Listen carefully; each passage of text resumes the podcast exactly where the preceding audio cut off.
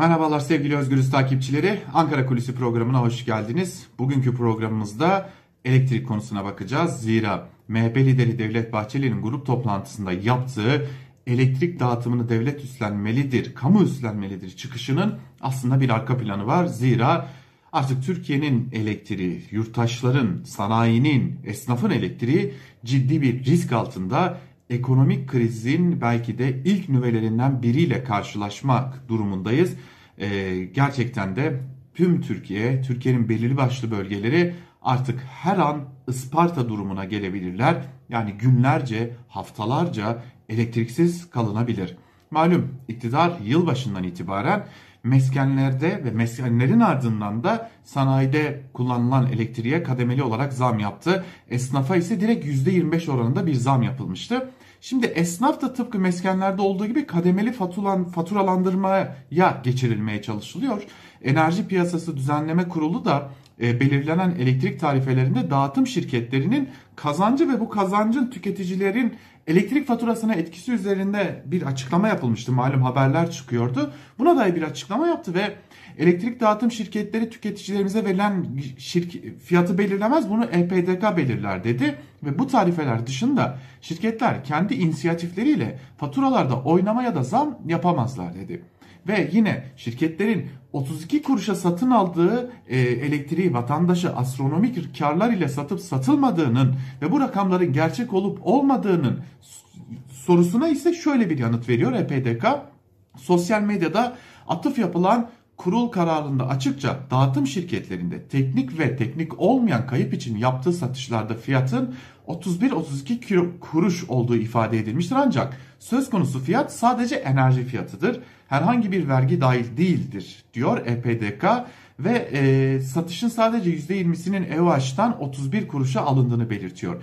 2022 yılı için yapılan perakende satış fiyatlarında 125 milyar kilowattlık bir elektrik satışı olacağı da yine EPDK tarafından öngörüldüğü belirtiliyor. Yani 32 kuruşa alınan elektrik gerçekten de daha yüksek fiyata satılıyor mu? Evet satılıyor ama EPDK diyor ki bunun e, esasen bu fiyatlar vergisiz fiyatlar. Bunun üstüne vergi eklendiği için aslında fiyatlar yükseliyor. E, aslında vatandaşlarımız ucuza elektrik alıyorlar gibi de bir e, düşüncesi oluyor.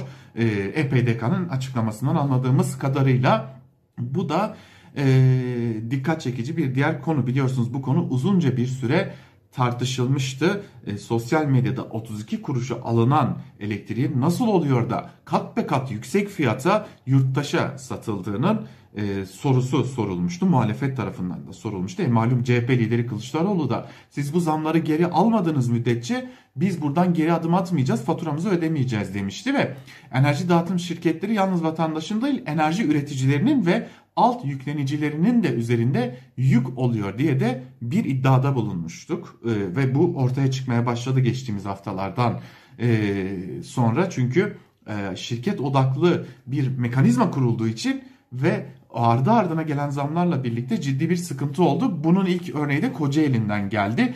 Kocaeli Halk Gazetesi bir haber duyurdu ve e, SEDAŞ'ın hat yenileme ihalesini yapan Yılmaz Elektrik adlı şirketin konkordato ilan ettiği öğrenildi.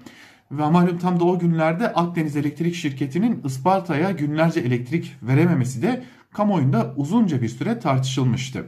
Belirtelim Yılmaz Elektrik sektörde çok tanınan bir şirket değil. Lakin kamuoyunca bilinen çok sayıda elektrik şirketinin e, ilişkisi olan bir şirket. Zaten Ziraat Bankası'nda da görev almış olan Şenol Babuşçu da şunu söylüyor. Ankara'daki büyük bir enerji şirketlerinden biri Concordato ilan etti. 15 bankaya yaklaşık 650 milyon lira borcu var ve birlikte iş yaptığı 150 firma ile birlikte 2 milyar lirayı aşıyor bu borç dedi. Altyapı hizmeti verdiği tek şirket de SEDAŞ değil. Bakalım başka neler var diye araştırdığımızda Enerjisa, Başkent Elektrik, Bartın, Çankırı, Karabük, Kastamonu gibi illere elektrik veriyor buralar. Meta, Gediz Elektrik, Ayadaş e, gibi yerler, Toroslar, e, gibi yerlere elektrik veriliyor. Fırat Elektrik yine burada söz konusu. Dicle Elektrik yine burada önemli bir faktör. Çoruh Elektrik yine e, bahsi geçen firma, iflas eden firma ile ilişkisi olan bir şirket ve bunu böyle değerlendirdiğimizde sorun Türkiye'nin neredeyse geneline yayılmış oluyor ve kış koşullarında da arızalanma başlayınca asıl sıkıntılar da ortaya çıkmıştı ve artık zincirleme reaksiyona çok fazla yakınız. Artık taşeronlar değil şirketlerin kendileri de ciddi bir iflas riskiyle karşı karşıya ve fiilen bu elektriğin vatandaşa ulaştırılması giderek zorlaşıyor. İşte tüm bunlar birleştiğinde de MHP lideri e, Devlet Bahçeli tam da bu noktada elektriği devlet dağıtmalıdır dedi. Zira noktalayacak olursak elektrik kesintileri yakın, mumları yakın denilecek bir döneme gelmiş bulunuyoruz. Yakında şirketler birer birer iflas ettiğinde Türkiye elektriksiz kalmayla Isparta'daki gibi durumlarla karşı karşıya kalacak.